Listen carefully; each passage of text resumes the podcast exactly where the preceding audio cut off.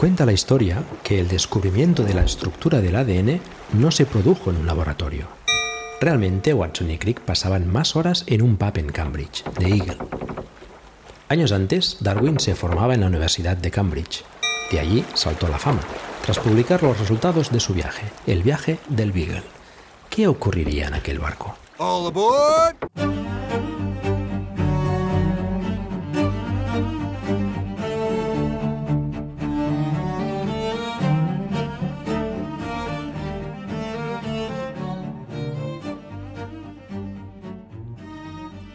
Bienvenidos y bienvenidas a la Taberna del Beagle, un podcast en el que nos sentamos tranquilamente a hablar sobre nuestras inquietudes en la vida. Somos Carmela García, doctora en biología, y Pedro Sánchez, trabajador social. Y en este capítulo 14 del mes de noviembre de 2023 vamos a hablar de misterios. Nos queda una silla en la mesa. ¿Te apuntas? Hola Pedro, ¿qué tal? ¿Esto de los misterios? A ver, cuéntame. Cuéntame si has puesto aquí otra vez no tenemos guion. Pero no te da vergüenza poner eso. No. Vamos a ver. A ver. Vamos a ver. El acuerdo de este podcast era: yo hago el montaje, tú haces el guion. Vale, cierto que con esto de Riverside no me voy a volver loco, no voy a engañar a nadie. Cojo las dos pistas y ahora además que he desa- Bueno, creo que aquí no he deshabilitado el vídeo, fíjate tú. Después de mi última experiencia con Riverside, bueno. Es igual, colocas las pistas y es fácil. Entonces no te voy a exigir guion porque yo tampoco hago el montaje. Estos no son los podcasts del 2016. Se hacen ya de otra manera. Yo quería hablar de misterios porque esto yo ya lo conté en un bala extra. Me he... mm, ¿Cómo decirlo? Te ha salido. De- sí, porque decir que me he desengañado de los podcasts de misterio es como que antes no me sentía engañado. Eh, no es que me haya desengañado porque de pronto haya descubierto que los ectoplasmas y este tipo de cosas igual no son exactamente cosas que se pueda demostrar que existen. No, me he desengañado porque me he dado cuenta y de verdad que no vamos a hacer ninguna otra referencia política, me las voy a ahorrar.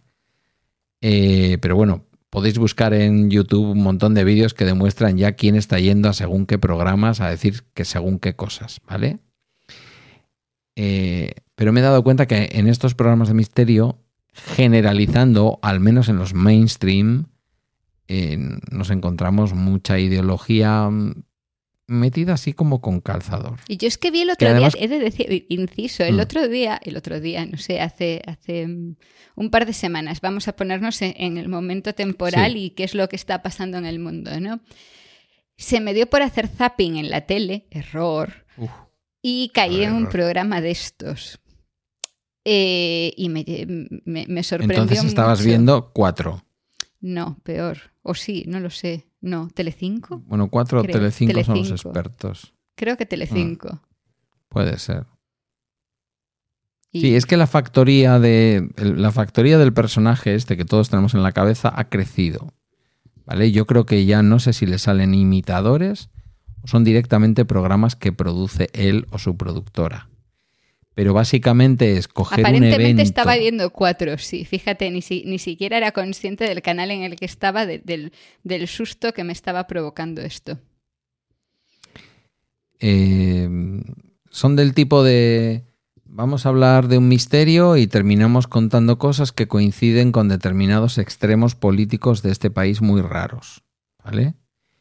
Y, es- y esto es lo que me ha pasado con algún podcast de misterio, que de pronto me encuentro a un señor que me estaba resultando muy interesante, por cierto, un experto en temas de, de inteligencia, de información, de no sé qué, estaba diciendo cosas muy razonables hasta que llega el momento de mencionar eh, que la estrategia 2030 solamente es para cambiar eh, el orden mundial. Es El decir, gran para que y todo esto. no ver, entró va a esto, no fue, no fue línea. tan radical. Ah, bueno. No, no fue tan radical. Habló de que se trata de cambiar el eje hacia Estados Unidos, pasarlo a- hacia China. Y a mí, la verdad, si hubiera hecho un discurso en el que hubiera dicho eh, tal y como está el planeta, fíjate, la estrategia 2030 no va a ser suficiente. Al final, tal y como la ejecutan los políticos, se va a terminar convirtiendo simplemente en un cambio de cromos entre quien manda ahora en el mundo y quien va a mandar en el futuro. Fíjate, eso lo compro. Pero lo dijo de una manera como si detrás de esa estrategia no hubiera ciencia, no hubiera un, deadline como la copa de un pino, que yo personalmente creo que ya lo hemos pasado, pero bueno, em, de que el planeta necesita. Entonces dije, ya no escucho más esto. Y entonces lo he sustituido literalmente por programas de ciencia. He metido más programas de ciencia en donde también se producen conversaciones tranquilas. Algunos que están entre la ciencia y el misterio, pues la historia de Egipto, bueno, pues siempre tiene un halo de misterio que tratado con, con carácter científico, arqueológico, no se sale de lo que hay que salir, no se meten en rollos políticos, no explican nada de que, yo qué sé, de que en la época tolemaica con la muchacha esta que se me mató con un aspiz. ¿Eh? La faraona que se mató con un aspiz, que le mordió un aspiz y murió. Cleopatra un poquito de, un poquito de cultura, ¿eh? Fuera de los bacteriófagos hay vida. Eh, sí, yo estaba, eh, lo que estaba pensando es lleva cinco minutos hablando de política y no de misterios, así que, vale, sigamos. No, que esos otros podcasts que, me, que me acercan un poco a la tranquilidad de la noche, porque estamos hablando de coger el sueño, ¿vale? Yo utilizo esto para coger el sueño. Entonces, que nada, he decidido que esto ya no me sirve. Y entonces digo, creo que tenemos que dedicar un taberna del Beagle mm, para, desde el lado social, que también tiene una parte social, ya lo vamos a ver, y desde el lado de las ciencias naturales, por llamarlo de alguna manera, de la biología o como queramos llamarlo, que nunca sé muy bien cómo llamarle a tu parte, em, explicar o dar una respuesta razonable a todos esos misterios que llenan tantísimos minutos de televisión y de radio y de podcast también, ¿por qué no decirlo?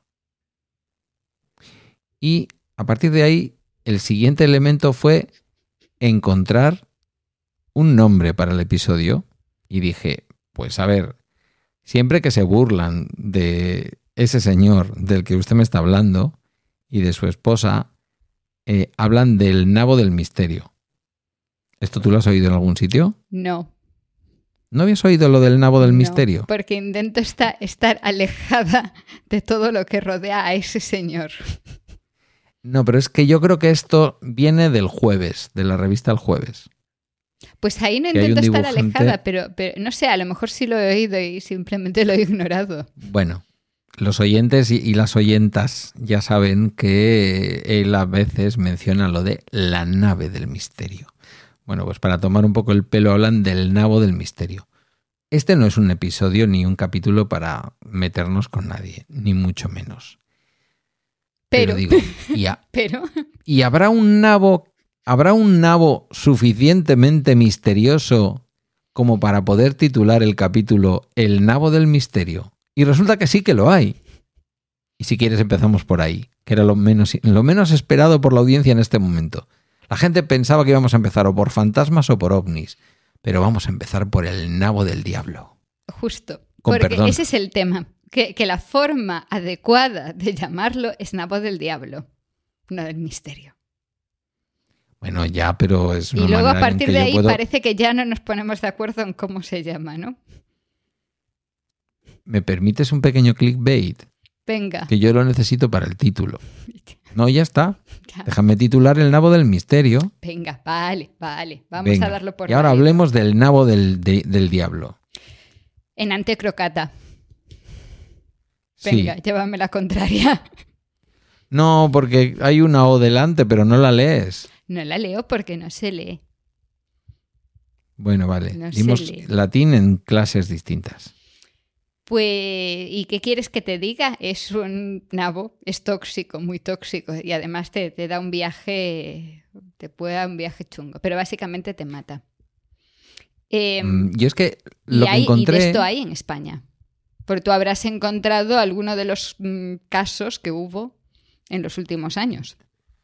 Cuando busqué, cuando mm, me encontré, a ver, bus- esto fue una búsqueda inversa. Yo busqué nabo misterioso. O sea, fue así, ¿vale? Los secre- est- en DuckDuckGo ni siquiera utilicé Google y me aparece una carta al director. De una señora en 1982. En esto hay que reconocerle al país que es, que es muy sí, sí, la hemeroteca está ahí. Está muy accesible la hemeroteca. Luego ya no sé si deja leer si no eres. eh, si no estás suscrito. Pero bueno, yo lo pude leer. Eh, Contando que en La Pedriza, ¿te suena de algo La Pedriza? Sí. Es un sitio al que a veces subes eh, como una cabra por ahí a tirarte por riscos. Intento no tirarme por ellos, pero sí, intenta sí, subirlo. es un sitio al que voy habitualmente. Sí, es Bueno, eh, una rappel, parte ¿no? de la ¿Cómo sierra bajas de ahí? madrileña. A ver, Pero ahora rappel, ¿cómo bajas? no, eh, no, en general es ir de, de abajo hacia arriba y que te bajen. Mm, Intento no bajar de arriba para empezar desde abajo. Esto ya te lo explico Bueno, en ya. otro momento, es complicado. ¿Subes, pero luego rapelarás para abajo o qué? Te pueden bajar la persona que está abajo. Mm, Además, yo soy Vale. más de piedras pequeñas, de esas que no necesitas Ah, vale. cuerda. vale, vale. O sea, tú buscas más la dificultad más que la altura. Sí, Vale, entendido. ¿Ves? También he aprendido ahora un poco más de tu... la dificultad más bien nula de todas formas, pero bueno, la pedriza es una cosa muy particular para escalar. El otro día no sé quién estaba haciendo bromas con el rojerío, la ideología de la gente, y saqué la conclusión de que se relaciona a los escaladores con una determinada ideología. ¿Tú lo sabías Sí. esto? Vale, dejémoslo ahí. Bueno, pues una señora que había ido a la Pedriza relataba en una carta al director del país, no sé si en la edición nacional o en aquella época ya la edición madrileña era muy potente y tenía sus propias cartas al director. Eh, no lo sé, porque yo no leía la edición de Madrid.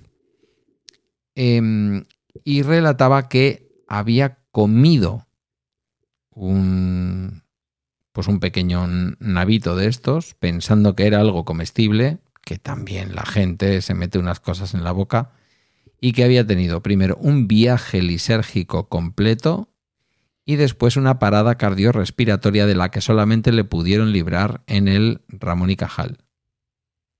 Si esta señora está viva, porque ya era mayorcita en el año 82 cuando escribió esta carta, y lo mismo la vida ya no le ha dado para más, pues debe dar gracias a que tuvo buenos profesionales de la sanidad pública en el Ramón y Cajal, que lo mismo se dieron cuenta de lo que se había comido, porque llevaron una muestra, o lo mismo al tuntum le pusieron algo o le hicieron un lavado de estómago. Pero el caso es que la señora quedó viva para poder contarlo. No parece que sea lo habitual con este nabo, ¿no? A ver, depende de, depende de cuánto comas. Yo lo que te puedo decir es que a raíz de buscarlo encontré que Ah, hace un raíz, año hubo bien. un caso en Galicia. ¿y por qué la gente se mete esto en la boca? Porque es un tubérculo que parece comestible. O sea, parece ser, Mm. no estoy de acuerdo, pero parece ser que se parece a la yuca. Y, y, claro, entonces parece que esto se puede comer. Mm, Tú vas, tú vas paseando por un monte en Galicia y dices, ah, mira, No, en sí a mí me Yuca, llama la atención porque, como en porque Senegal. para empezar, o sea, yo no tengo por costumbre ir arrancando las cosas para ver qué hay debajo, ¿no? O sea, cuando vas por el monte sueles ver la parte de arriba y no ver el tubérculo que hay debajo de la tierra. Y yo con esta planta yo la confundiría con lo que yo llamaría un fiuncho. Que a ti te dice más bien poco es lo que tú llamas hinojo. Porque la hinojo, planta ¿vale? es Sí. el aspecto que tiene. sí. Sí, Pero claro, no se me ocurriría arrancar para ver qué hay debajo. Ya.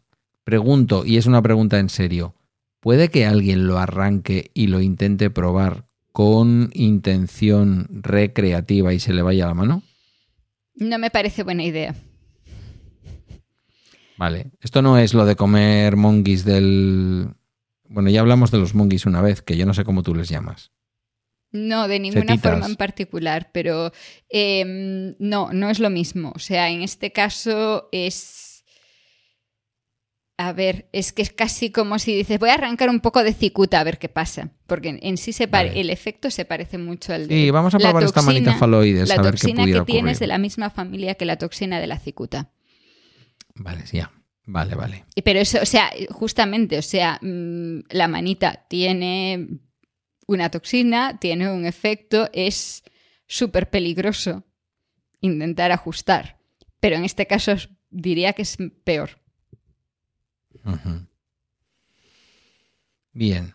Y estamos hablando de esto solo porque es un nabo y yo quería titular el nabo del misterio, porque en realidad lo que queríamos hablar era del resto de los misterios. Pero Es decir, sí es sí. cierto que muchas de... que esto seguro que me, sa- me- me avanzas por ahí. O es una de las cosas que puedas tener en mente. Este tipo de viajes por comerse lo que no se debe. No pasa tanto, se pasa mucho con setas, por ejemplo, con las setas Claro. alucinógenas. Te hace luego ver cosas que, que igual no eran reales. Y luego pues hay mm, apariciones marianas y cosas por el estilo. ah, pues mira, no, no iba a tirar por ahí, pero claro, esta es una de las... eh, esta es una de las derivadas. Y si quieres nos metemos ya en harina. Que podríamos hacerla con la harina aquella que tenía el cornezuelo que comían También con el SD, claro. las- y se ponían como motos las, las eh, brujas o las mujeres expertas en hierbas. Si alguien se siente ofendida por lo de brujas, que yo lo digo en un sentido, bueno, aquí en este programa, bruja es una palabra positiva, ¿sí o no? Sí, claro. Vale. Sorguiña, bruja, bruixa y, joder, la tuya se me olvida. Mega. Meiga, leche. ¿Eh? ¿Cómo estamos? eh? Desde que nos hemos dado a las lenguas cooficiales, somos la leche. Em, vamos a ver. Vamos por el primer ejemplo paradigmático. Todo, casi todo van a ser cosas que yo he escuchado en programas de misterio, ¿vale? En podcast de misterio. Yo me meto en la cama. Aquí es la parte en la que viene lo de no tenemos guion. Ahora es cuando yo no sé ya de qué me vas a hablar. Si tú te metes en la cama, avanzamos a partir No, de ahí. pero verás, es, es- vamos a empezar por la parte fácil, porque luego ya te hablaré de ovnis y tal, que tú dirás, "Pff, pues yo no soy astrobióloga, lo mío es otra historia.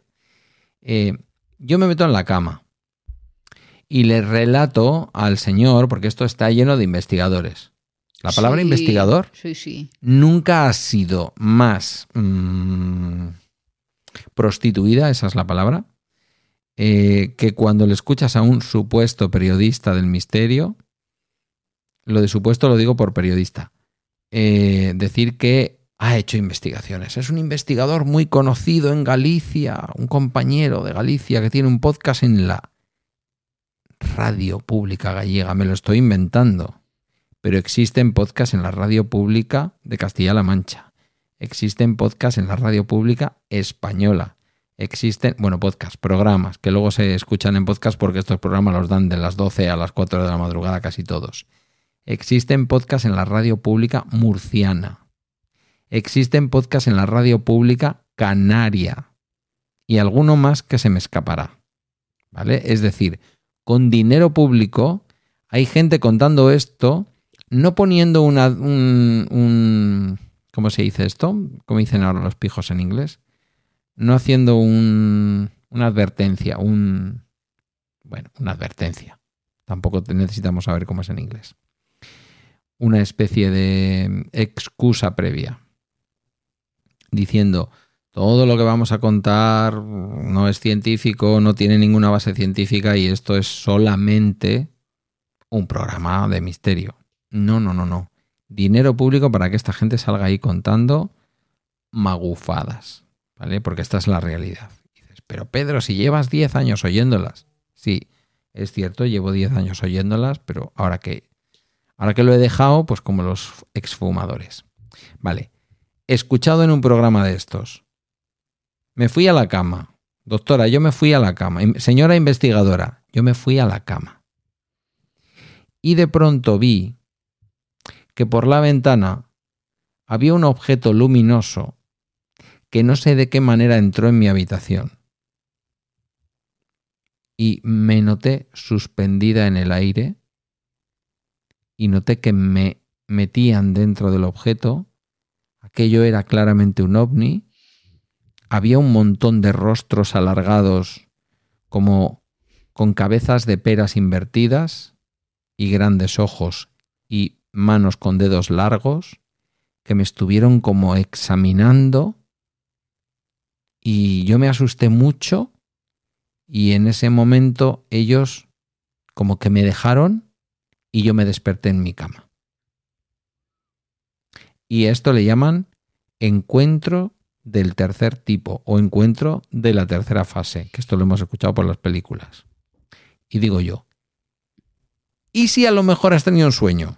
No, o, y si las setas que has cogido en el monte eh, no eran lo que tú creías, o si se te ha ido igual la mano un poco con los gin tonics, o a saber, porque, porque Pero es un puede haber sueño sueños- chungo, chungo. Sí, pero puede haber sueños tan vívidos como estos que cuando despertemos pensemos que lo que... Tengo respuesta a esto, ¿eh? pero quiero escuchar la tuya. Eh, que cuando nos despertamos pensemos que es algo que hemos vivido, que nos ha ocurrido de verdad. Uy, tú, tú, tú es porque no, no me escuchas a primera hora de la mañana cuando yo puedo estar súper cabreada por algo en lo que he soñado y estoy convencida de que es realidad. Claro que esto pasa. Se lo, se lo preguntaré al señor N. Esto, esto pasa. ¿Y lo pagas con él o no? Con, qui- con la primera persona que pille. Pero además Pues depende, porque puedo no estar cabreada con todo el mundo, puedo estar cabreada con una persona en concreto. Madre mía. En fin. A ver, a mí esto me pasa, yo lo he contado también alguna vez en mis, en mis cosas de podcasting, me pasa lo de la parálisis del sueño, que también es una cosa de la que se habla en estos programas, porque una característica de estos programas es que a veces mezclan cosas que son científicamente demostrables o demostradas Sí. con cosas que un científico de profesión, médico, eh, a veces también valen ingenieros, ¿eh? O sea, gente que digas, no, no, es gente de ciencia o cuadriculada o que hace cálculos, pero que de pronto es aficionado a los ovnis, por ejemplo. Pero es que es un ingeniero, ¿no? Como cuando dicen, es que es un piloto. Ya, bueno, pero habrá de todo en ese mundo, ¿no? Como en todas partes.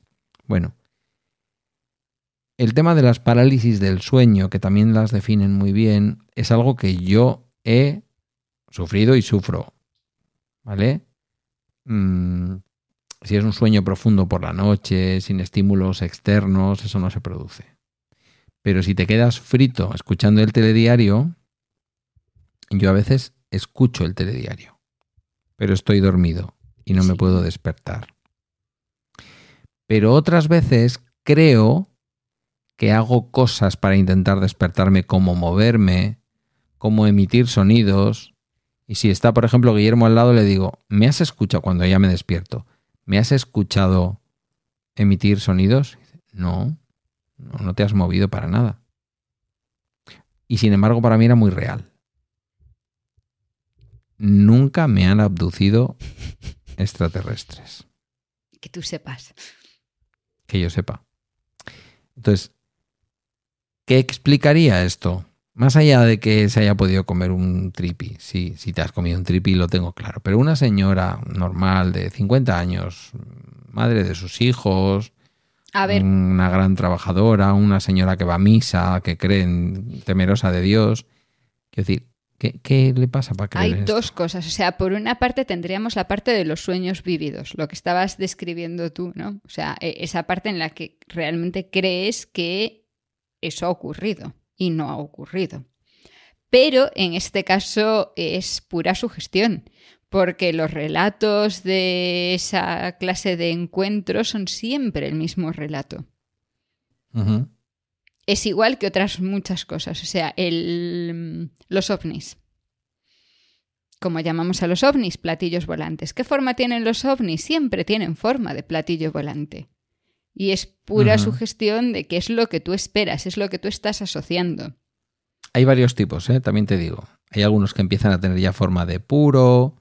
Quiero decir, se van estandarizando modelos diversos. Pero sí, el platillo volante es, Es, al final siempre es el, mismo tipo, de, igual que, que, los extraterrestres, ¿no? O sea, siempre que se cuentan estas historias, y ese ejemplo es, es muy buen ejemplo, siempre tendemos a humanizar. ¿Cómo sería un extraterrestre? No lo sabemos. Probablemente, o sea, lo más probable es que si hubiese vida en otro planeta, esa vida no convergiese a, las formas de vida en la Tierra, y mucho menos a los humanos. Pero en cambio nosotros siempre ponemos un cuerpo humanoide, siempre le ponemos los mismos rasgos. Se tiende a poner esa cabeza, eso de pera invertida, esos ojos saltones, los brazos y las piernas muy delgadas, los dedos muy largos, porque es esa imagen que nuestra cabeza tiene de cómo sería un extraterrestre. Una vez que decidimos ya eh, grabar este capítulo, coincidió, de hecho ha coincidido el día en que lo estamos grabando con el día de emisión de un episodio monográfico de carne cruda, justamente hablando del asunto ovni, con todo lo que se ha mencionado recientemente en el Congreso de los Estados Unidos y toda la historia. Solo que invitando a científicos, ¿vale? El que esté interesado por ahí lo tiene es el episodio de carne cruda del día 25 de octubre. Vale. Mm, ¿Por qué te estaba diciendo yo esto? ¿Por qué te estaba diciendo yo esto? Te, iba a ir a algún la forma de los extraterrestres. Sí, bueno, evidentemente lo que tú estás diciendo, al final todo el mundo tiene como un eh, como un estereotipo de lo que tiene que ser un extraterrestre. Otra cosa que lo voy a relacionar, otra cosa que se menciona mucho en estos programas, muy, muy del nabo del misterio además, muy, muy de su escuela, es el tema de la conciencia colectiva de Jung. Carl Gustav Jung, el psiquiatra, eh, digamos que heredero en buena medida, pero luego un poco díscolo con, con, con Freud, que decía que hay una serie, y esto, claro, aquí, eh, aquí es donde llegamos a los puntos en donde no sabes de qué manera lo más serio está entroncando con lo menos serio, ¿no? Eh, este señor, que no era desde luego ningún pringao, pero que igual que Freud tenía métodos científicos más que cuestionables, por ser suave, ¿vale? Eh, sin que haya una cierta parte de verdad a lo mejor en sus teorías, porque eran gente muy inteligente, pero también un poquito magufa a veces. Eh, y saca cuartos muchos de sus seguidores, dicho sea de paso. Hoy estamos haciendo amigos, ¿eh? Que lo sepas.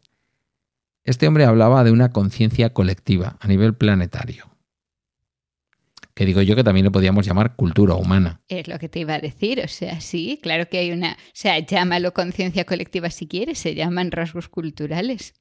Sí. En euskera hablamos del sacuco guisona, en castellano hablamos del hombre del saco. ¿Eso tiene un nombre en gallego seguro? No, o sea, en sí, a ver. No. Sí, pero. ¿Hay hombre del saco en Hay hombre del saco, pero simplemente decimos hombre del saco. mantecas? Sí hay, sí hay lo mismo, no. Eh, o no cuando, cuando esto me pudiese afectar a mí. Tenemos otras, eh, otras figuras. En sí tenemos una figura que, que, creo que también tenéis por ahí, que es el urco, que es el perro este que viene y se come a los niños, ¿no? Pues aquí urco es un nombre de persona. Uy, vale, pues no para nosotros. Y es algo además bastante local. Es un, perro que, eso que venía y se llevaba a los niños. Mm, no. Bueno, habría que ver, ¿eh? Tampoco soy yo un especialista en antropología vasca. Habría que ver si por ahí de pronto alguno de los Barojas, Julio Caro Baroja o alguno de los antropólogos, o incluso el padre Aita Barandiarán, tiene algo por ahí de eso mi más sincera recomendación. Mitología gallega y asturiana. Nos llega a vosotros, ¿no? Aparentemente no. Nos llega, no. nos llega. Mi más sincera recomendación a todos los que visitéis País Vasco o Navarra, si tenéis un día y queréis pasar un día fantástico, que visitéis justamente el pueblo de Sugarramurdi. en la frontera ya con Francia. Eh, sitio maravilloso. Y que tiene un pequeñito museo, centro de interpretación en donde vienen todos los seres mitológicos de la cultura vasco-navarra. Voy a decir vasco-navarra para que los navarros no se me enfaden, ¿vale? Porque a lo mejor habría que decir navarra o de la cultura vasca, da igual, porque se mezclan en muchos momentos si es que no son la misma. En esa zona son, son prácticamente la misma porque además tiene una base euskérica, el Pirineo y toda esa magia que el Pirineo tiene. Porque los sitios tienen magia. Los bosques gallegos, los bosques pirenaicos, los seres mitológicos. Vamos con una de las tuyas. A Santa Compañía. Uf. Sí, ¿qué quieres saber de la Santa Compañía? Bueno, primero si existe o no. Te hago la pregunta. Uy, eso depende a quien le preguntes. O sea, yo, con- Ya empezamos. yo conozco a llega. Hay, hay que aprovecharnos el momento. Tú conoces gente que la ha visto, Yo no que le han contado. Yo conozco, que la ha visto. yo conozco a gente que, la, que, que afirma que la ha visto. En sí, eh, fíjate, hay una situación así, un meta, una metasituación, que es que yo conozco a gente que dice que la ha visto cuando yo estaba en el sitio donde supuestamente estaba la Santa Compañía. O sea, yo era una personita que iba con, con mis colegas por en medio del monte con una linterna y luego al volver al pueblo, en el pueblo eh, estar muy preocupados los mayores porque decían que habían visto que estaba la Santa Compañía en el monte mientras nosotros estábamos por ahí haciendo el cabra. A ver, pero si eres una cuadrilla de niños o jóvenes con linternas, Igual las lucecitas que veían en el monte no era la Santa Compañía. vale, vale, vale, vale. A veces las cosas tienen explicaciones así de sencillas. Sí. Y cuando vosotros volvéis y les decís, no, que éramos nosotros con las linternas. Em, Muy escépticos al respecto. Vale, o sea, el escepticismo Entre es este- sobre la realidad. Parte, no escépticos y parte enfadados por, por haberse asustado cuando éramos nosotros haciendo el imbécil. Pero sí, o ¿Estabais sea, haciendo el imbécil a sabiendas de que os iban a, confundir con la Santa No. Compañía? No. no. Bueno, pero, en fin, una gallega de Galicia, mm, de lo que viene siendo, dices, ¿eres de Ourense? ¿Eres de, mm, de Lugo? eh, ¿De A Coruña? ¿O de Pontevedra? Dice, no, no, no, yo de Galicia misma. O sea, una gallega de Galicia misma, es que no se puede imaginar que eso no se puede hacer en un monte gallego bajo ningún concepto. A ver, o sea, hay estas cosas. Sí es cierto esa diferencia entre generaciones, o sea, nosotros nos lo, no nos lo tomamos en serio, no valoramos esas cosas. Pero, pero en cambio sí hemos crecido con todas esas ideas de que si ves a la Santa Compañía te tienes que subir a un crucero, tienes que meterte en un círculo, tienes que tal, tienes que cual. Y no mirarla. Claro, porque si no, si no te llevan. Y luego eh, la- las Ah. diferentes historias de qué pasa, ¿no? O sea, si, si, te, si la ves, eh, te pueden captar y entonces quedas atrapado en, en la Santa Compañía para siempre, para el resto de tu vida. Eh, o si la ves es porque va a morir un familiar cercano, porque te vas a morir tú. Hay diferente, en diferentes zonas eso va cambiando. Y hay una teoría que que es sí. más potente que las otras en cada sitio. Si te quedas ahí enganchado de por vida, bueno, de por vida, de por eternidad, es un trekking cansado eso, ¿eh? Que la Sí. orografía gallega no Sí, es fácil. Digo porque como trekking tiene que ser muy, muy complicado. ¿Y por dónde iba a seguir yo? Te quería hacer una pregunta sobre algo en concreto y ahora se me ha ido de pronto. Pero a ver, en Galicia Sí. tenemos más cosas. O sea, la Santa Compañía es lo que todos conocéis fuera, sí, vale. Pero tenemos, por ejemplo, a las mouras y los mouros, ¿Qué son? que son los que los habitantes del bosque, que viven en las Oh. cuevas, que guardan los tesoros. Vale, de eso tenemos en Euskadi también, ¿eh? Aquí tenemos las lamiak que suelen estar en zonas húmedas. Sí, sí, el mismo estilo de la moura. Claro, son mujeres con eh, pies con forma de... eh, no sé cómo se le llama esto biológicamente, tú vas a dar el nombre seguro. No, seguro Como si no. fueran patitos, esos pies de patito, ¿cómo se llaman los pies esos con esas... eh, los dedos unidos por, por, Sí, por sé a lo que te refieres. No se me ocurre cómo llamarlo así. Son unas especies de, para entendernos, de sirenas sí, de... me, me- me sí, lleva. me- sirenas de fuente. me lo, me lo une. O sea, la Wikipedia relaciona las mouras con, con Ah, mira, ¿ves? Lamian, Hanna, Encantada, Shana, con Mm. otros, eh, otros términos.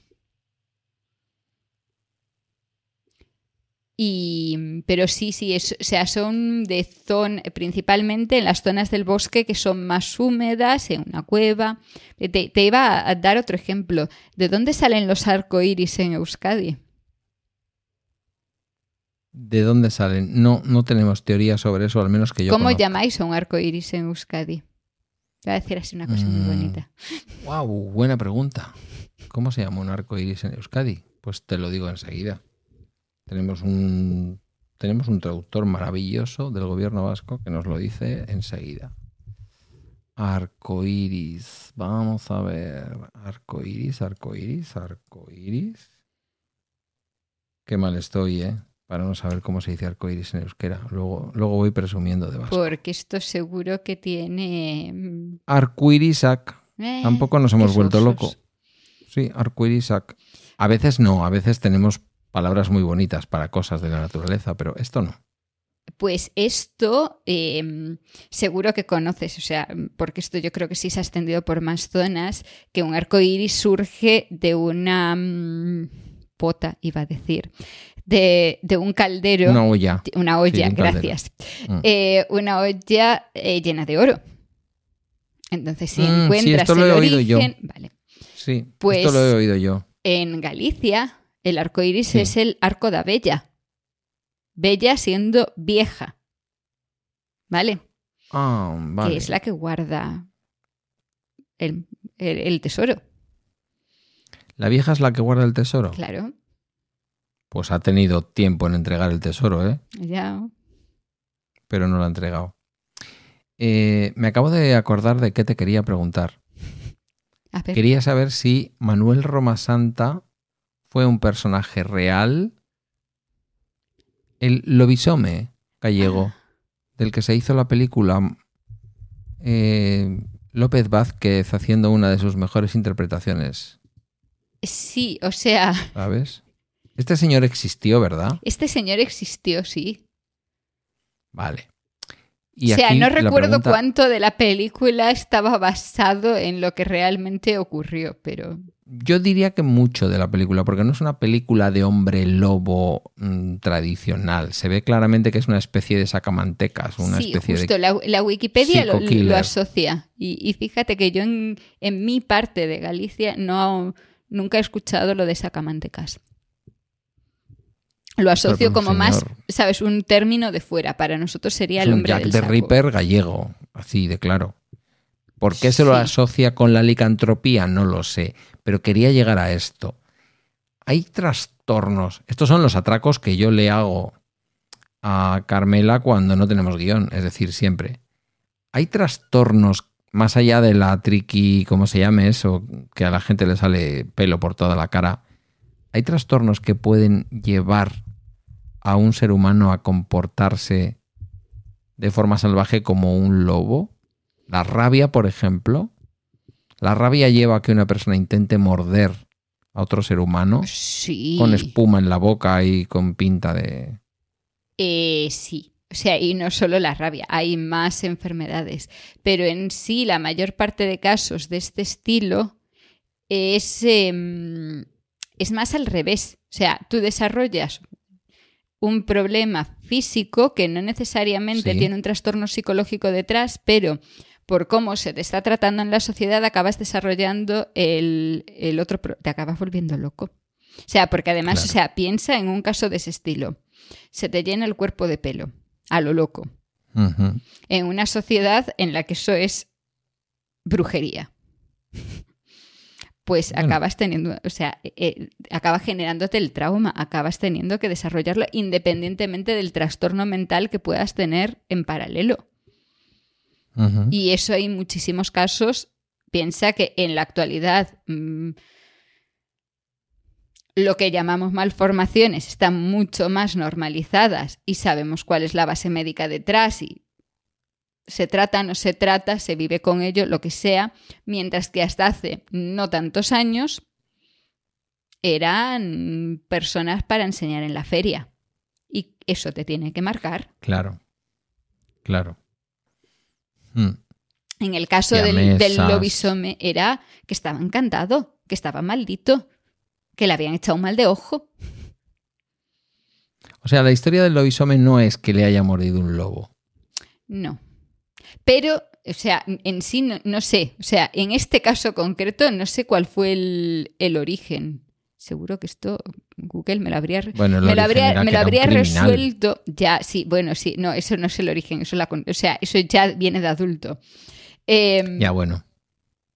cuál era el origen de la enfermedad, de dón- dónde empezaba el, el problema. Pero claro, o sea, se asocian las dos cosas.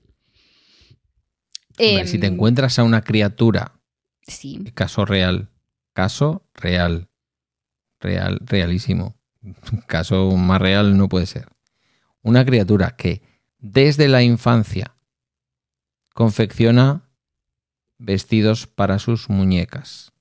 Criatura chico. Digo lo aclaro porque eh, lo de hablar de confeccionar vestidos para las muñecas, alguien pensaría que es una mujer.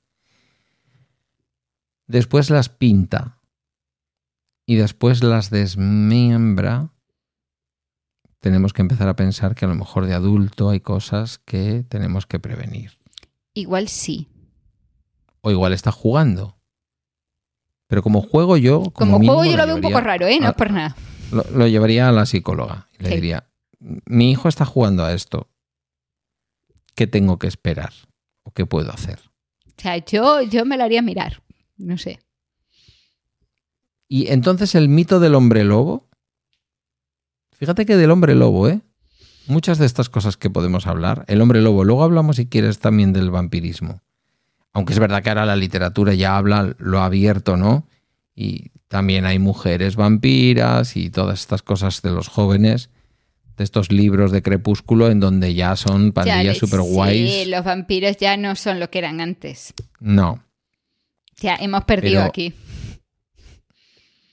Esto en parte pueden ser enfermedades mentales, en parte pueden ser enfermedades físicas, como te decía antes, como la rabia. A ver, es eso, o sea, hay conducta. se asocian varias enfermedades. O sea, por una parte, eh, en el caso de los hombres lobo, esa imagen viene de eh, una enfermedad que produce que te crezca más pelo de lo normal. La rabia te puede, eh, te- si te eh, la rabia en humanos desarrolla un comportamiento similar al que desarrollan los perros con rabia. No tienen por qué darse con otras circunstancias. Hay veces en las que hay enfermedades que sí también llevan, o sea, que pueden llevar varios síntomas en paralelo, que hacen que se desarrolle esa imagen en el colectivo. Es igual que en el caso de los vampiros, o sea, puede haber un trastorno mental detrás, sí, pero también hay enfermedades fís- físicas con síntomas físicos que nos han creado la imagen del vampiro. O sea, un ¿Un vampiro. hemofílico? ¿Eh? ¿Un hemofílico? Anemia perniciosa. Es el prototipo. Vale. Alguien que bebiendo sangre eh, mejora. No, sería con una transfusión. Ahí tienes el tema. Es. eh, a ver, es un, la anemia en este caso surge por problemas de lo más da- problema de absorción de vitaminas. Es lo que va a ir avanzando. ¿Qué rasgo le vemos realmente? Esa tez blanca, los problemas de la coagulación, toda la imagen que tenemos de lo que es el físico. Lo de beber sangre ya es otro tema, pero también se asocia en el imaginario popular. Tú, aunque te bebas sangre, lamento decirte, no vas a... O sea, si tú tienes anemia y bebes sangre, no vas a solucionar nada. Tú y yo comemos sangre. y no solucionamos nada. Con la morcilla no haces nada para la anemia ferropénica. Algo haces porque consumes hierro. Sí. Pero consumes hierro. O sea, Pero no, es, no, repones, berberechos. no repones sangre porque te comas sangre. Esto, Sí. esto la morcilla te, Te la comerás que- tú, yo no, pero bueno. ¿No comes No morcilla? como morcilla. Vaya, qué rara eres para ser gallega. Pero como filloas de sangre. Bueno, pues ya está. Llámale como quieras. O sea, está ya me estamos- cocinada y tal, es distinto también. Sí, claro, la morcilla está cruda, nos han fastidiado. La morcilla Pero se digo cuece. que no vale, que no cuenta como tomar sangre.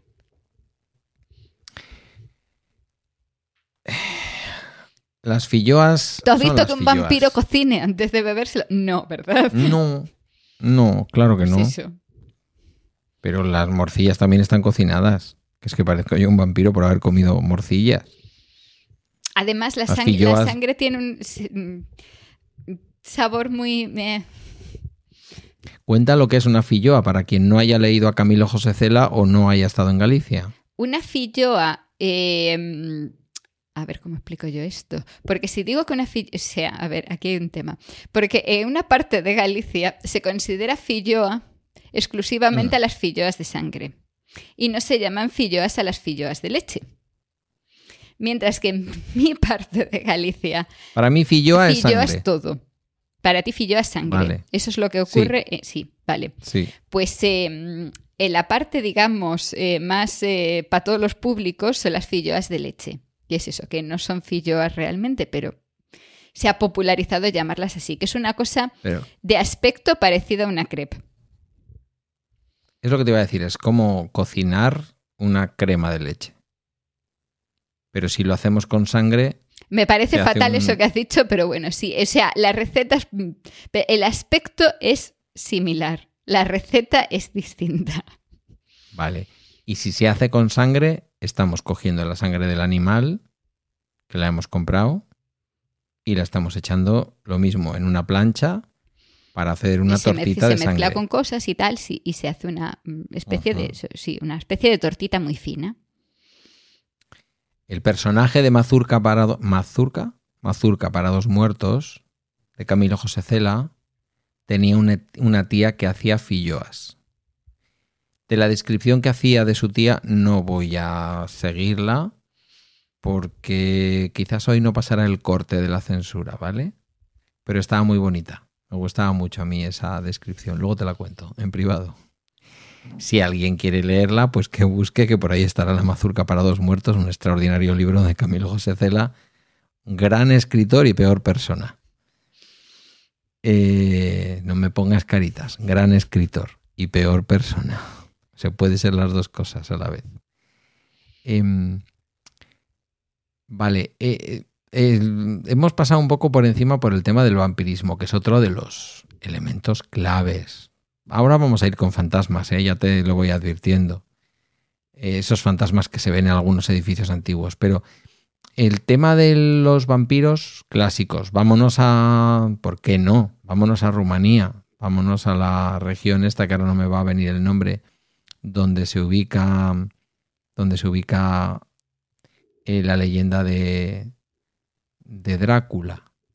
Que, que recordemos aunque luego se habla de Vlad el empalador y todas estas cosas, Drácula como novela en realidad es eso, una novela, una creación artística y punto. Por cierto que es uno de los personajes y no el que más, me parece que el que más sobre el que se han hecho películas en la historia del cine, Drácula. ¿Hay alguna explicación científica aparte de lo que has dicho de, De la anemia. de la, de la anemia? Mm, Nos podemos encontrar, claro, nos podemos encontrar en un caso. Es que no quisiera yo ahora connotar la enfermedad mental con este tipo de cosas, ¿vale? No quisiera yo que el programa se convirtiera en eso. Pero sí que es verdad, primero porque además las personas con enfermedad mental, se diga lo que se diga, no suelen ser violentas. Y esto será una cosa que a mucha gente le parecerá mal que lo diga porque dirá que no es cierto, pero ya digo yo que No, es pero cierto. en muchos casos no hay enfermedad mental. Lo que, o sea, en muchos casos históricos no había. el problema era de la sociedad hacia la persona, no, del- no tanto de la persona hacia la sociedad. Entendido. Veían el aspecto y automáticamente lo calificaban. Claro. Vale. Pero ¿y si alguien ataca a señoras en la oscuridad con ánimo de morderles el cuello y beber su sangre? ¿Eso existe o solo existe en las novelas? Esto es una atraco a mano armada porque tú dirás, ¿y yo qué sé? No me consta. No te consta. Y No me consta más allá de que pueda haber eso, un, un trastorno que, que te dé, que, o sea, que tú te creas vampiro y vayas por ahí mordiendo a gente. Sí sabemos que hay tribus en algunos lugares del mundo que afilan sus dientes y que les gusta tener los dientes de forma afilada, pero por razones estéticas, ni siquiera por razones prácticas. Em, sí que vemos ahora gente de esta que se está transformando, que decide transformar su cuerpo, que se hacen cosas de este tipo, que se implantan colmillos más grandes. Pero la moda no, es lo que tiene, no. o sea, aquí cada loco La con moda. su tema. Sí, gente rara. Seguidores de. Seguidores de Crepúsculo, vete tú a saber. ¿Y los fantasmas? ¿Qué? ¿Qué pasa con los fantasmas? ¿Qué pasa con los ectoplasmas? La gente ve fantasmas, esto lo sabemos. Sí. La gente ve, sí, y la Ouija funciona, claro.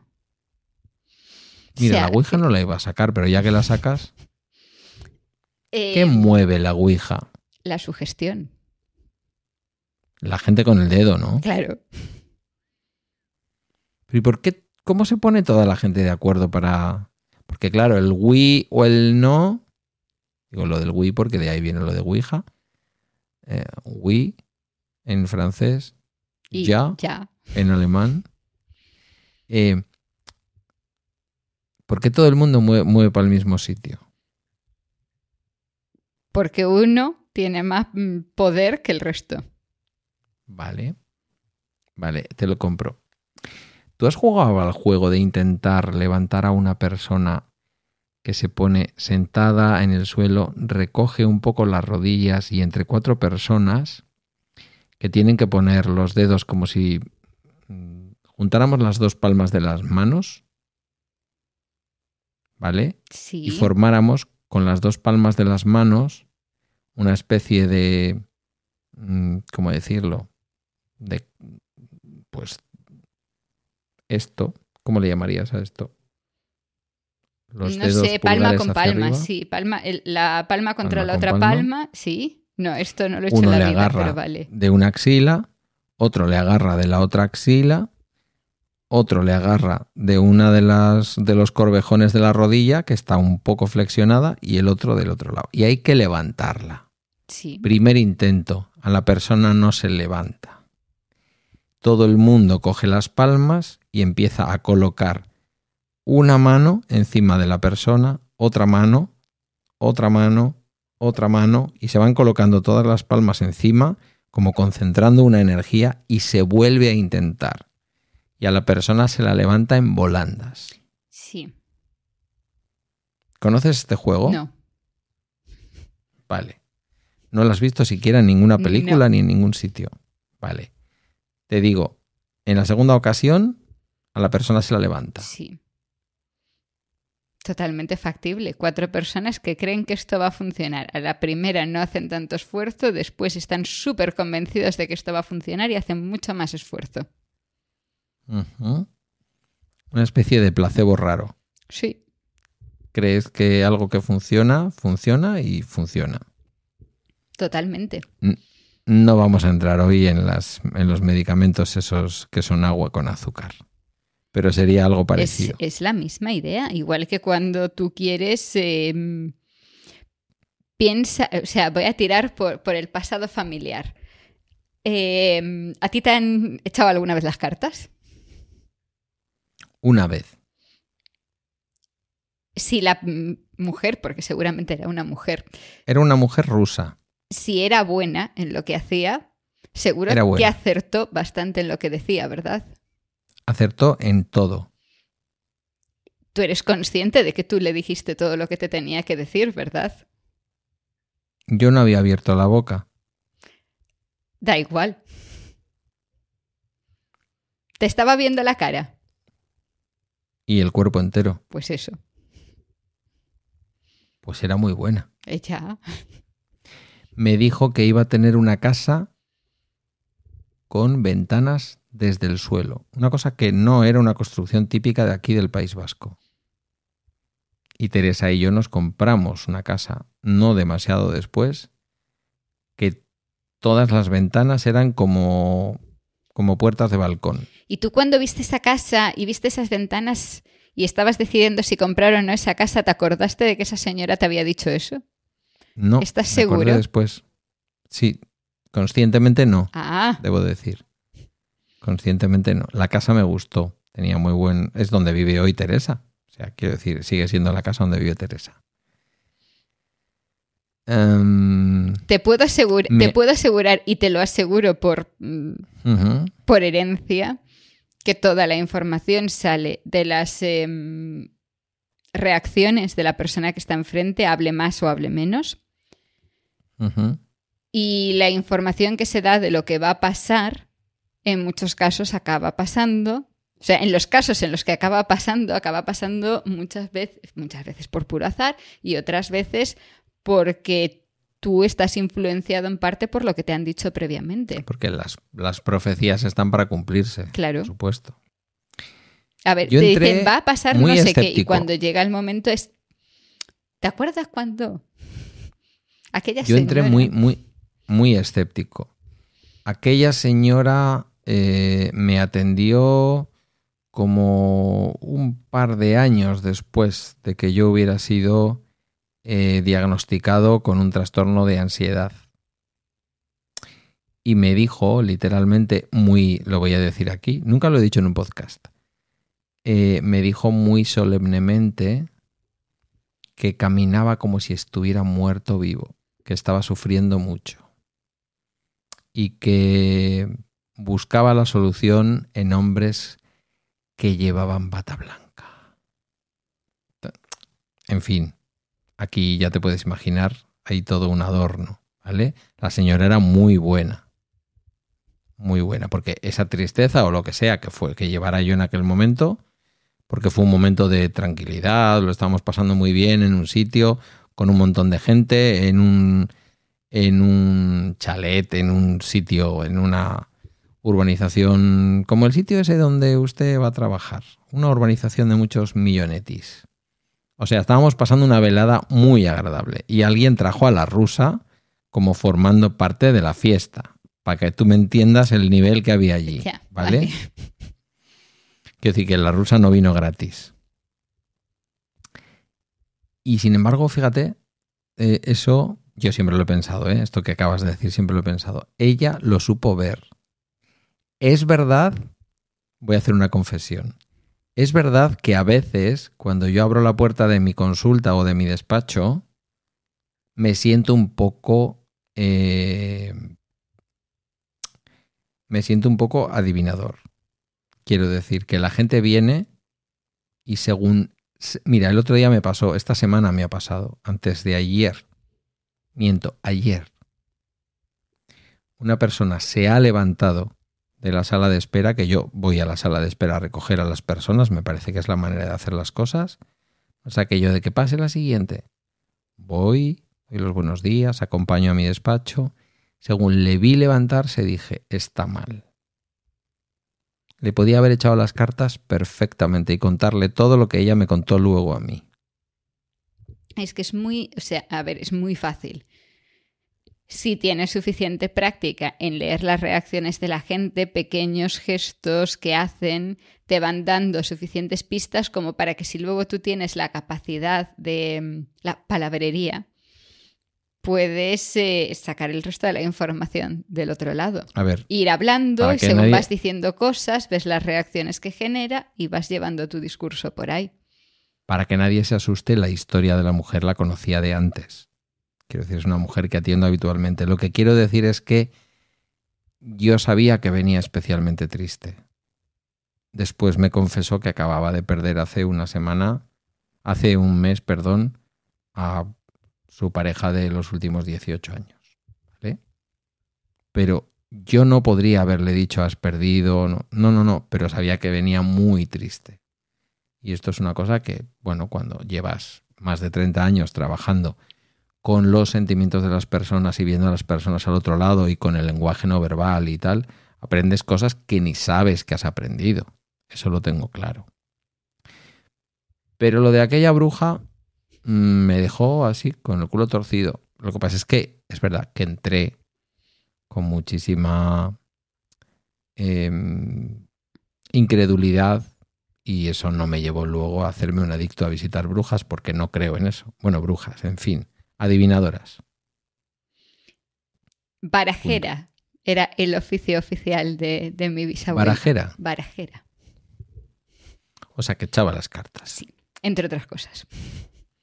¿Baraja española o tarot? Ambas, pero principalmente tarot. Mm, es que es muy interesante el tarot, ¿eh? Era, era una forma muy, muy buena de adornar el resto de, de cosas que hacía, porque si, si no, esto de recomendar cosas, como que si no lo adornas, no sacas pasta bien. Si lo adornas bien, sacas más pasta. Jolín con la abuela. Bisabuela. Jolín con la amiga. Bisabuela. Bisabuela. Bisabuela.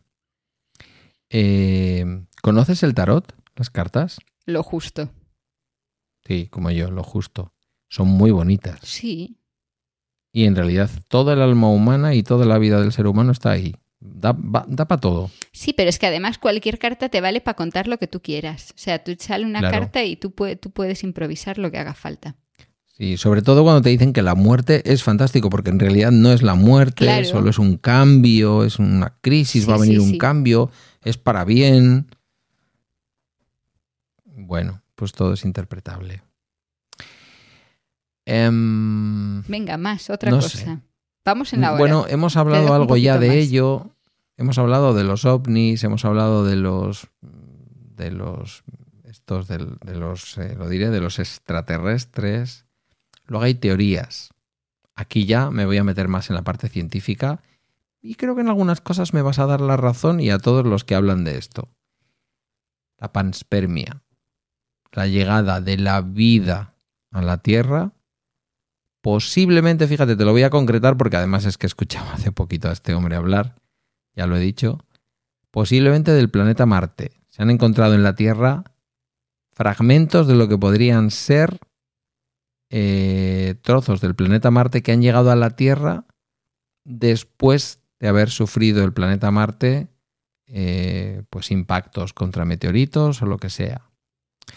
Por una razón sencilla, la Tierra tiene más eh, gravedad que Marte.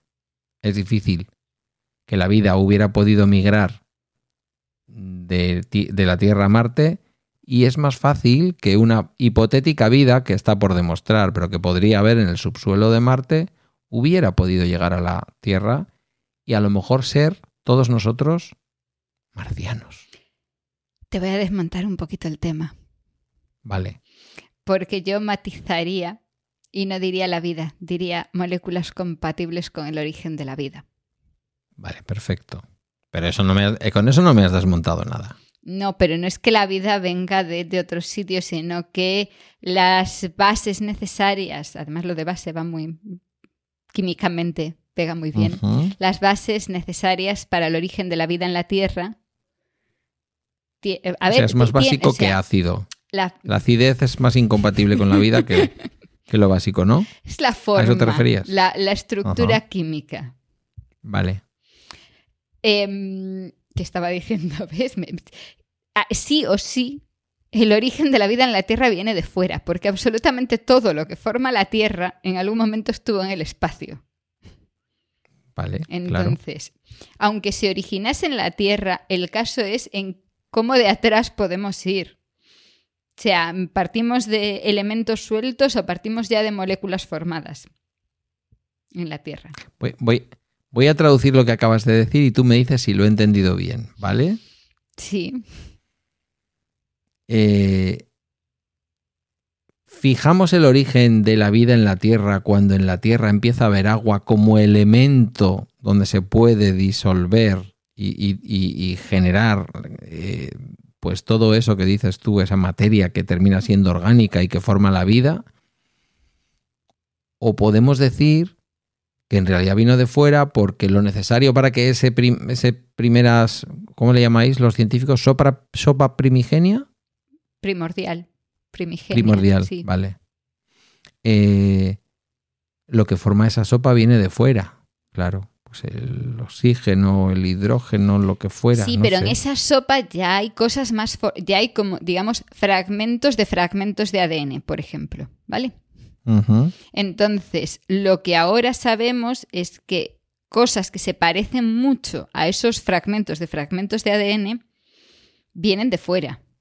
O sea, no es pueden venir, eh, vienen, o sea, se han encontrado fuera. Ya sabemos que esto, esto es real. O sea, no es solo el, Vale. el agua puede estar fuera de la Tierra. Es cosas más complejas que el agua, se sabe que están fuera de la Tierra. Lo que no está fuera de la Tierra es una bacteria, por ejemplo. O sea, pero componentes, digamos que mm, previos, pero, pero solo un paso antes de esa sopa, ya están fuera de la Tierra. Y no se ha encontrado una vez, se ha encontrado varias veces. O sea, esto ya está, ya está establecido. Vale. Por lo tanto, cabe la posibilidad de que efectivamente se produjera lo que se conoce en estos ámbitos magufísticos de la comunicación como la panspermia. Claro, Es pero es, que por otra parte a lo que yo me refiero Sí. es a que el, el agua, o sea, vamos a irnos a, a la- a lo más atrás. El agua tiene hidrógeno y oxígeno. Ese hidrógeno y oxígeno en la Tierra, o sea, aunque dijeses agua solo hay en la Tierra, que no es cierto. Eh, si agua solo hubiese en la Tierra, ese hidrógeno y ese oxígeno vienen de algún sitio. Y antes de estar en la Tierra estaban en el espacio. Con lo cual, todo lo que forma la vida, si va suficientemente atrás, sí o sí, viene de fuera. Porque la Tierra se forma con moléculas del espacio, con elementos del espacio. Vale. Si afirmamos que estadísticamente es más que probable que haya más vida, incluso vida inteligente en el universo, y afirmamos a la vez que Bueno, estadísticamente la vida es en sí es muy improbable, pero bueno. No la vida en un sitio concreto, o sea, Joder. la vida. O sea, mm, estamos aquí de pura casualidad. Somos un Vale. accidente. Somos un accidente. Pero como el universo es tan grande, Cabe, la, pos- cierta cabe la probabilidad. posibilidad de que eh, exista vida en otros planetas. sin embargo, es poco probable, precisamente, lo mismo que hace probable, mucho o poco, pero probable o posible, para no enfadarte mucho, lo mismo que hace posible que haya vida, incluso vida inteligente, sea esto lo que sea, que ya veríamos, ahí entraríamos en un debate profundo, en otras partes del universo, porque el universo es infinito, es enorme, esa misma casi infinitud, no sé si casi o infinitud, si puedo decirlo científicamente, pero esa casi infinitud y esa enormidad del universo es precisamente lo que haría, a pesar de todo, muy improbable que nos encontráramos con esa vida inteligente o que esa vida inteligente se encontrara con nosotras. Sí, claro. O sea, que, que haya una posibilidad de que haya vida en otro sitio, ese otro sitio no va a ser dos planetas más para allá. Porque eso es eso altamente improbable. La probabilidad aumenta en la medida en que en la probabilidad de vida inteligente en el universo De vida. aumenta en la medida en que el universo es enorme, Claro, pero eso también hace que disminuya la posibilidad de que alguna vez nos encontremos con ellas. claro. Porque además, ¿en qué momento ocurrió esa vida en otro sitio? Claro, nos tenemos que encontrar en el lugar y en el tiempo. Claro. Nuestra propia civilización humana, la que tiene, no sé, 700.000 millones de años.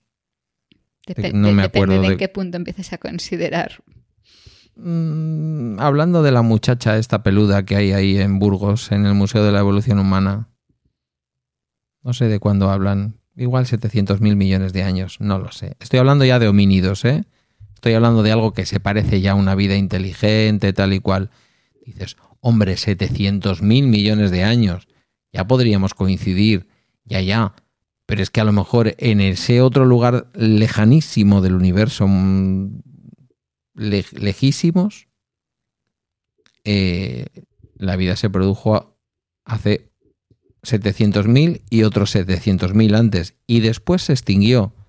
Porque esto podría ser una característica además de las sociedades tecnológicas y avanzadas que tienden a la extinción. No, nos está pasando.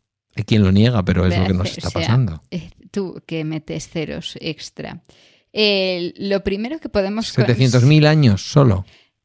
Ahora, pues, ahora estás tirando, o sea, no das, o sea, si pones ahí un poco el número de ceros intermedio, Venga. eh, el primero que, ¿Cómo le lo, llaman? lo primero que consideramos así mm, como punto más o menos de partida, que es eh, Ardi, Ardi- eh, que es un Ardipithecus eh, ramidus. Esto viene de Etiopía. Vivió así más o menos hace 4,4 millones de años. Vale, hombre, pues haber he dicho 700.000 millones, me he pasado por mucho. Nada. Unos ceros para arriba o para abajo. Vale. Ponle que cuánto nos queda, tal y como va el planeta. Poco. Como humanos, poco, muy poco. En tiempo universal, como humanos, poco. Sí, claro, estoy hablando de vida inteligente. Entonces, Oye, ¿qué te hace? ¿Estás hablando, ¿Consideras que solo los humanos son vida inteligente? No, claro que no. Hay mucha más vida inteligente. Lo que me lleva a otra pregunta muy interesante. Si tenemos más vida inteligente en el planeta, ¿por qué no somos capaces de comunicarnos con ellos? ¿Y por qué vamos a suponer que vamos a poder comunicarnos con otra vida inteligente con la que nos encontremos en el universo? A ver, es que a lo mejor hay otra. Otros seres vivos consideran que eh, estos humanos, o sea, no hay forma de comunicarse con ellos. Igual el problema lo tenemos nosotros. Eh, pero efectivamente, o sea, ¿cómo, cómo nos vamos a comunicar? O sea, ¿qué creemos? ¿Que, que vamos a poder, em, no sé, pasarles por Bluetooth la información de la cultura mm, de la civilización humana actual y decir, eh, esto es lo que tenemos, ¿y vosotros qué? No, pues no, no va a funcionar. ¿Te imaginas que llegan, se bajan de una nave espacial, ven el simbolito Wi-Fi y ven el simbolito Bluetooth, saben lo que es, sacan, su- sacan sus iPhones y se conectan? Sería es que, que, que como que pensamos que nos vamos a poner a hablar con ellos y van a saber hablar alguno de los idiomas de la Tierra. No, esto no funciona así. ¿Y la teoría de los universos paralelos? Es decir, ¿tú y yo podremos estar existiendo en otra dimensión? Es decir, en algún momento del punto cuántico, aquí estamos hablando, aquí nos hemos metido directamente, como has podido comprobar, en Interestelar. ¿Sí o no? Sí, que ya. me dirás es una obra maestra, sin ninguna duda, desde el punto de vista cinematográfico y, si, y si quieres incluso filosófico. Que mezcla muchas de las cosas que hemos estado hablando. Te iba a decir, o sea, el universo paralelo, claro, ahí tienes tu explicación a los fantasmas. Correcto, pero en fin, que puede haber alguien que no haya visto Interestelar, no me hagas ese tipo de spoilers. Por A favor. ver, pero esto es cultura popular, o sea, todo el mundo tiene. Todo el mundo que haya leído o visto suficientes cosas de estas de misterio tiene. En algún momento se llega a esa conclusión de que en un, eh, un fantasma está en una realidad paralela. Pareciera ser, ¿no? Cuando ves los otros o cuando ves, eh, ¿cómo era en la película? La de, claro, he dicho primero la española, pero está, ¿cómo es? La de, en Datos. ocasiones veo muertos. El sexto sentido. El sexto sentido. Él está... Esto sí que es un, un spoiler, pero chica, si no lo has visto ya, o sea, lo siento por ti.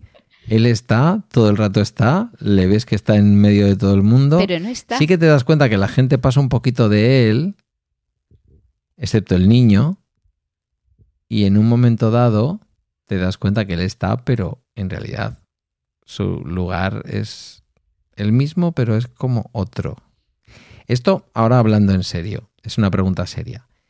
Esto, todo el tema de la ciencia y todo el tema de lo cuántico, empiezan a sostener hipótesis que en teoría podrían permitir que esto pudiera ocurrir o algo parecido.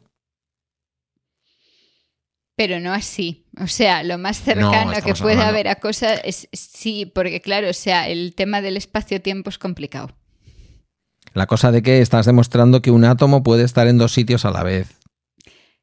Claro, lo cual no quiere decir que tú tengas una vida paralela en otro universo. O sea, aquí este- hay un Sí. salto tremendo.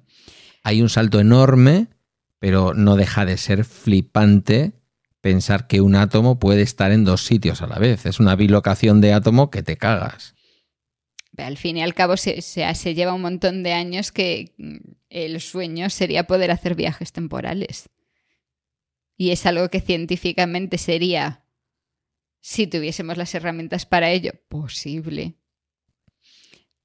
Y eso generaría esa clase de problemas, ¿no? O sea, tu yo del futuro yendo al lado de tu yo del pasado. Eso se supone que es lo que rompe las mm, posibilidades, porque mm, la cultura Aquí nos ha creado esa idea de que tú no, no puedes solapar porque entonces podrías estar alterando el pasado, bla, bla, bla.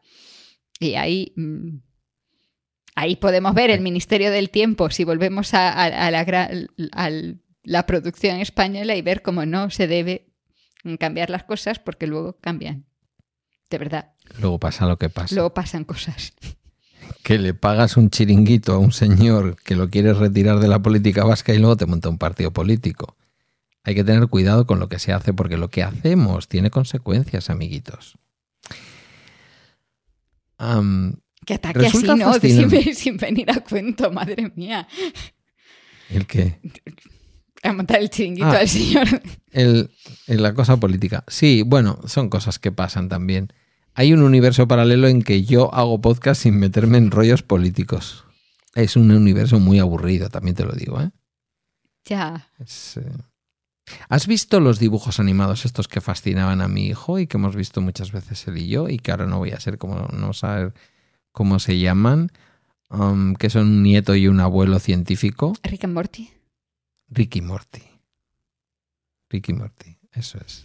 ¿Los has visto? Sí, algo. Son flip, flipantis. Son flipantis. Em, pero fíjate que hemos llegado a un punto en el que la ciencia no ha podido demostrar efectivamente todo esto que estamos diciendo, pero empieza a elaborar, no voy a decir teorías, eso sería mucho decir, pero sí hipótesis. Pero te das cuenta, volvemos a, lo de el, el sesgo y la percepción y todo esto. ¿Te has planteado alguna vez que la ciencia se pone, o sea, los científicos se ponen a investigar algo, a intentar hacer algo en función de sus ideas preconcebidas de lo que tienen que encontrar? ¿Cómo se ha llegado a tener un teléfono móvil? ¿El teléfono móvil surgió de la nada así o se basa? O sea, porque también podemos decir que hay libros de ciencia ficción de los años 60 que describen perfectamente cómo es un teléfono móvil. Eran unos visionarios, veían el futuro. Bueno, y había mucho friki desarrollando tecnología que había leído a Julio Verne y a la literatura eh, de los años 60. Claro, o sea, decir, ahí tenemos cuando- el caso, en el caso de 20.000 leguas, narra cosas a año- muchísimos años antes de que eso se, se, demostrase. Pero claro, hay un sesgo en, has leído eso, buscas eso. Buscas una explicación. Y alguien dice, desarrollemos un submarino con un mini reactor nuclear que permita que no salga a la superficie durante un año y medio. ¡Pum! Y se hace. Me lo acabo de inventar, ¿eh? No sé cuánto tiempo puede estar un submarino nuclear bajo No el tengo ni casquete idea. polar. De todas maneras es fascinante que las creencias puedan llegar a o la literatura o la bueno porque en fin incluso las películas de de los primeros pioneros del cine mudo mostrando un cohete cayendo en, el- en un ojo de la luna, de una luna con ojos, claro. A ver, hay, claro, hay casualidades, hay muchas casualidades en la vida, porque luego hay, o sea, mm, no tienes una imagen, pero luego, claro, o sea, llegado a cierto punto, si tienes 200 imágenes diferentes, una de ellas se puede parecer a la realidad, por pura casualidad. Y cuando digo 200, digo 2 millones.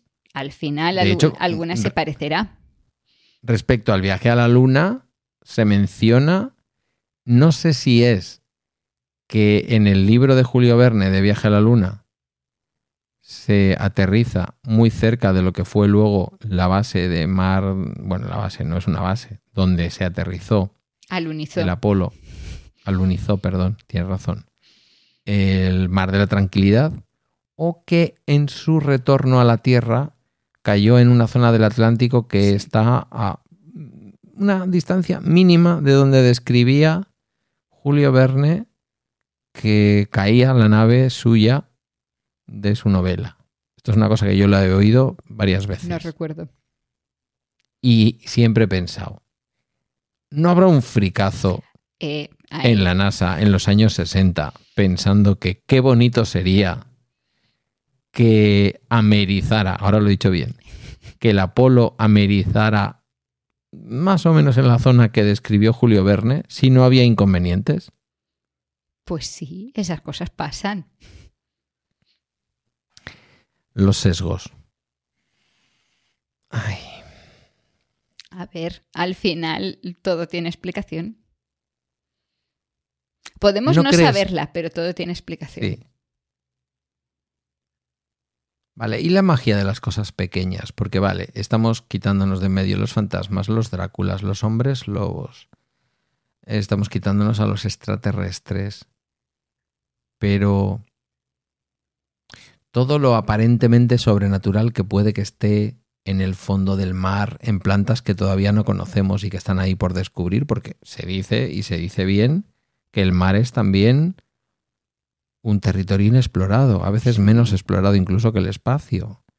Y que esto lo he oído yo y lo he oído en reportajes científicos, que quizás en el fondo del mar está la cura del cáncer, esto que decimos tú y sí, yo, sí, sí.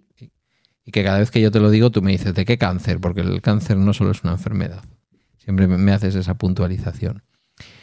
Eh, en toda esa biodiversidad que, por cierto, hacemos que desaparezca cada día. Te iba a decir, no o sea, si seguimos este ritmo no va a estar ya, así que... Mira, te voy a... Te Eso voy- sí te voy que es casi dar- sobrenatural. mira, va, va a pasar aquí una cosa muy extraña. Te voy a dar un spoiler Sí, de algo que para cuando el prim- la primera persona que nos escuche ya no será como tal spoiler porque esto ya habrá ocurrido. venga. El martes pasado, o sea, tú estás tú cuando estás publicando esto a día 2, ¿verdad? O sea, esto va a salir Sí. el día 2. Pues el martes pasado, que resultaba ser Halloween, Samaín, Yes. eh, la víspera Sí. del Día de los Muertos, yo publiqué un capítulo de bacteriófagos. Y en ese capítulo de bacteriófagos, muy al, al tema, tiene así que ver con los muertos y tal, hablo justamente de, de la desaparición de la biodiversidad en el mar. Qué curioso, ¿eh? Y la desaparición de la biodiversidad en en el mar tiene mucho que ver con la ciencia ficción y los muertos. ¿Lo vas a dejar ahí? Sí, claro, por supuesto. O sea, de verdad, ¿eh? Y en sí, eh, la idea para ese capítulo sale de una conversación contigo. La idea me la diste tú, ¿En qué contexto? grabando la taberna del Beagle. Los muertos y la, di- y, y- y la biodiversidad marina. Sí, Bueno, di que a estas alturas ya la gente habrá escuchado el podcast y yo el primero. Pero me dejas, vamos, en- encima con Halloween de por medio. Por cierto, vamos a reivindicar la fiesta de Halloween. Samaín. Eh, correcto. Sí, pero déjame que lo diga de esta manera. La vamos a reivindicar frente a todos esos que dicen que la tradición española es la del Día de los y Difuntos. una mierda. Por cierto, o sea, sí, pero por- no.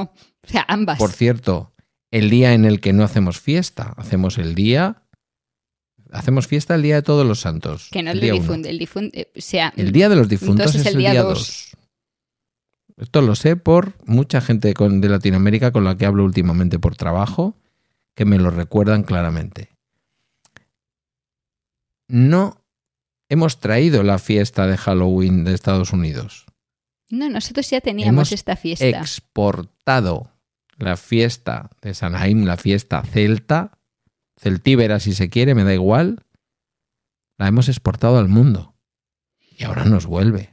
A ver, la fiesta, lo que nosotros llamamos Samaín, em, es, tiene tradición por toda la costa atlántica, vamos a decirlo así. Vale. Pero si tenemos en cuenta la influencia del Duero para arriba, que lo hemos hablado tú y yo alguna vez fuera del podcast, y no sé si en el podcast, la influencia del Duero para arriba de todos los pueblos que había ahí, muy especialmente en tu zona, ¿por qué no decirlo? Sobre el resto del Atlántico, muy específicamente el Atlántico Norte, eh, y no al revés, como muchas veces hemos pensado, no, los vikingos entraron por el Guadalquivir hasta Sevilla. Pues que sí, que no digo que no. Pero que esto cada vez está cogiendo más cuerpo. Que hemos exportado celtas, que no los hemos importado. Mira, acabo, acabo, de hacer una conexión con el título que le vas a poner al capítulo. ¿Sabes que tradicionalmente en Galicia no tanto, o sea, esto de cortar las calabazas ya venía de antes, ¿no? O sea, es en algunas, eh, no en no, me digas, no en todo Galicia, pero eh, ya, se, ya se, se, venían haciendo caritas, se ponían velas y estas cosas, ¿no? Eh, con una idea distinta, o sea, esto no venía siendo que los niños se, se disfrazasen de su superhéroe favorito, no. Sí, es cierto. Y pidieran chuches. No, esa, esa parte es la que sí hemos importado. Eh, pero lo de las calabazas ya venía de antes. Y, además de calabazas, aquí la conexión, en Galicia se tallaban nabos. El nabo del misterio tallado. Mira. Se tallaban para hacer figuritas. Para poner, eh, poner las caras. Esto se ponía también, se ponían en la cabeza para ahuyentar a los malos espíritus. Los nabos. Tallaos, igual que las calabazas. Las calabazas también, los calacus. Mm. Qué bueno. ¿Nabo alargado o el nabo redondito que puede ser casi calabazable, por decirlo de alguna forma? Lo que yo asocio es el más redondo.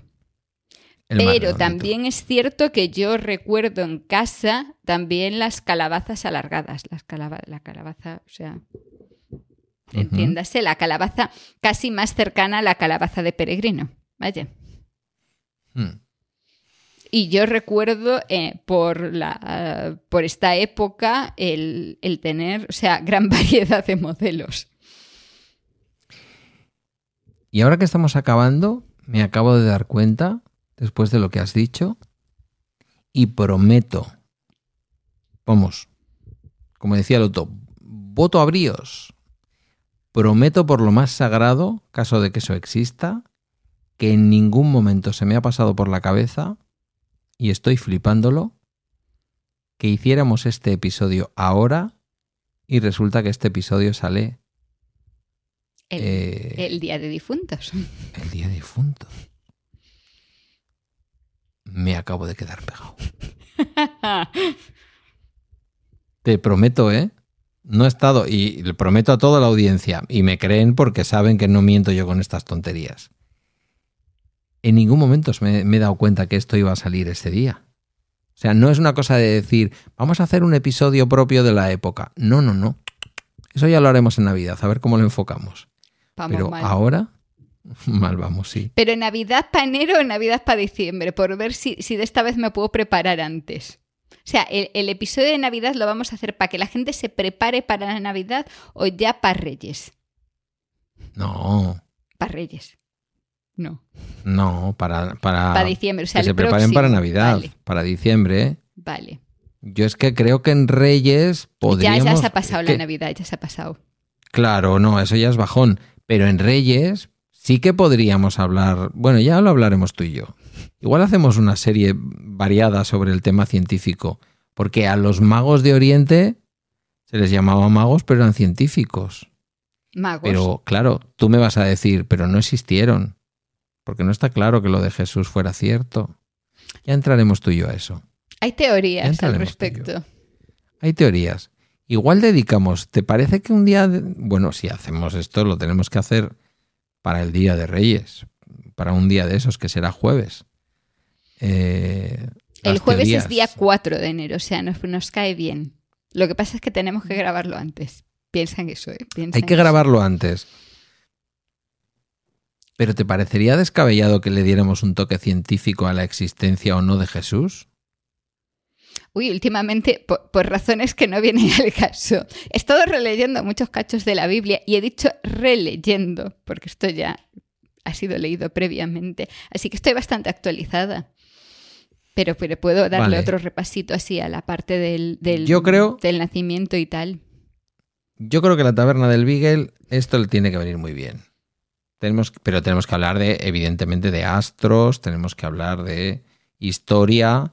Yo, yo me comprometo al tema histórico, que sería más la ciencia social. Es decir, la historiografía. ciencia, ciencia, biológica mucha no hay. O sea, el Espíritu Santo, ya esto acabamos rápido. En sí yo he hecho un bacteriófagos al respecto. Hay estrellas, hay... Y la Virgen se sentó en un váter público, lo que sea. No sé. Quiero decir, esto ya... Porque José... El José no fue. Eso ya se sabe. Pero ya lo hablaremos. Y además vamos a intentar hacerlo sin que tú me permitas a mí que me ponga a pitorrearme de nada, porque tenemos oyentes católicos y no se trata de faltarle respeto a nadie. Eh, pero me prometo. Igual, te sorprende mi perspectiva al respecto, ¿eh? O igual no, no sé. Me estás dejando demasiadas eh, cliphangers ahí y esto va a ser difícil. A ver cómo duermo yo esta noche. La última, venga, que se nos está alargando, tú tienes que cenar, yo tengo que cenar y esta gente se tendrá que ir a la cama. Sí, venga. Los experimentos, sí, los experimentos, la última, porque además esto se, se aproxima mucho desde el punto de vista eh, estético a la ciencia. Y vas a estar de acuerdo conmigo. Esa imagen de científicos, con todas las comillas que tú quieras, soviéticos, intentando que alguien al otro lado del cristal adivinara esas tablillas con formas básicas. Ondas, puntos, em, líneas quebradas. Es decir, yo estoy mirando esto, intento pasarte a ti el pensamiento de la forma que estoy, que estoy viendo y tú desde otro lado, como si estuvieras metido en una, cabina, en una cabina de podcast o de radio, Mm, lo adivinas. No me acuerdo, hubo gente muy famosa con nombres muy rusos y muy soviéticos, que ahora mismo no me acuerdo. Y no me acuerdo tampoco de cómo se llaman estas cartas, pero seguro que habrá gente que nos lo va a recordar por Twitter, por, por los canales de Telegram de bacteriófagos o de bala extra o lo que sea. ¿Es posible esto de alguna manera? Hay algo, hipótesis, no te estoy diciendo que esto esté demostrado científicamente, que ya sé que no. Hipótesis ¿Se podría hacer una hipótesis de que alguien pensando muy fuerte y muy cerca de alguien pudiera llegar a transmitir una idea? No estoy. fíjate que no he mencionado la palabra telepatía. Por muy fuerte que pienses, si no trasladas algo más que el pensamiento, te lo veo difícil. Pero puedes pues trasladar, volvemos a lo mismo. Tú enséñame figuritas muchas veces. Me voy a equivocar, pero yo te aseguro que después de unas cuantas voy a empezar a acertarlas todas. Hombre, yo le dije el otro día a mis compañeras que a mí me ponen ahora delante del típico cartel de oftalmólogo y porque quiero saber la verdad, que si no le digo de memoria las letras. Sí, pero es que aunque lo cambies, yo acabaría viendo en tu cara qué figura es. Ya, eso nos llevaría a hablar de los mentalistas, pero se nos está acabando el tiempo. Pero en el fondo, una buena pitonisa es un mentalista que te cagas. Sí. Es alguien, y esto sí podríamos decir que es científico, que estas personas existen, alguien que es capaz de apreciar en un lugar en donde el otro solo ve desierto, una mirada, una cara, un rostro, es capaz de apreciar parte de las respuestas que tiene que dar para que sean correctas. Porque somos muy expresivos. Por más que haya también mucho magufo, gente con pinganillos, historias en todo este mundo. Luego hay trucos, luego hay trucos de magia, a patadas. Pero ese mentalismo genuino de gente que es capaz porque es hiperdotada con este tipo de cosas eh, de descubrir por cómo estamos mirando, por cómo estamos haciendo, por cómo nos expresamos cosas. Sobre todo si conoces a, la otra persona, o sea, eh, también es eso, son cosas que se aprenden, pero es que además aprendes mucho de la otra persona, o sea, tú probablemente si ves, eh, voy a utilizar de ejemplo a tu hijo, aunque Guillermo no te esté diciendo algo, si tú solamente le ves los ojos Y Guillermo está pensando algo muchas veces. Puedes saber en qué está pensando Guillermo. Sí. Y eso que no soy su madre, Y- que solo soy su padre. Y sin verle toda la cara, solamente viendo los ojos. Esto lo vivimos todos en la pandemia con... No solamente le estoy viendo los ojos a esa persona, no le estoy viendo si se está riendo o no, pero sé si está Estaba sonriendo con los ojos mucha gente. claro. Entonces esas cosas, cuanto más se entrenan, más capacidad tienes. No vas a leerle la mente, pero puedes sacar cosas. Pues esto sería cerrar el círculo, porque esto es lo que demostraría que posiblemente la señora abducida lo ha soñado todo. Sí, Porque si nos está contando que todo se lo dijeron por telepatía y la telepatía no existe, se nos desmonta el castillo de naipes. Pues sí. Pues nada, una vez más nos hemos liado un poquito y nos cierran la taberna.